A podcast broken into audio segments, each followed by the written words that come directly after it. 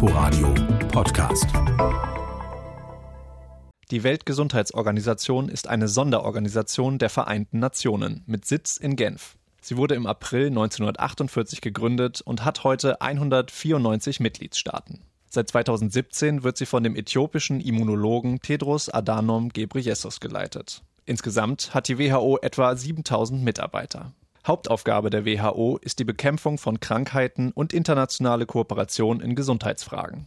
Dafür stellt die WHO international verbindliche Normen und Standards auf und fördert die Entwicklung von Tests, Medikamenten und Impfstoffen. Besonders ins Bewusstsein der Menschen tritt die WHO meist dann, wenn sie einen internationalen Gesundheitsnotstand ausruft wie etwa 2009 wegen der Schweinegrippe, 2014 und 2019 wegen des Ebola-Virus und im März dieses Jahres angesichts des neuartigen Coronavirus. Der Haushalt der WHO für dieses und nächstes Jahr beträgt rund 4,2 Milliarden Euro.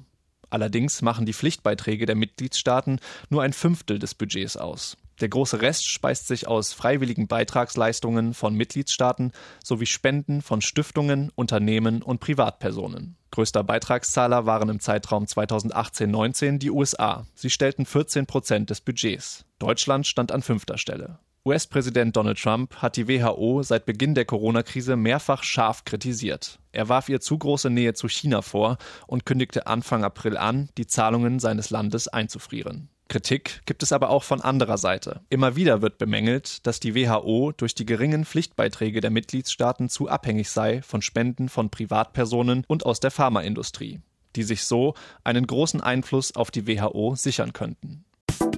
Inforadio Podcast.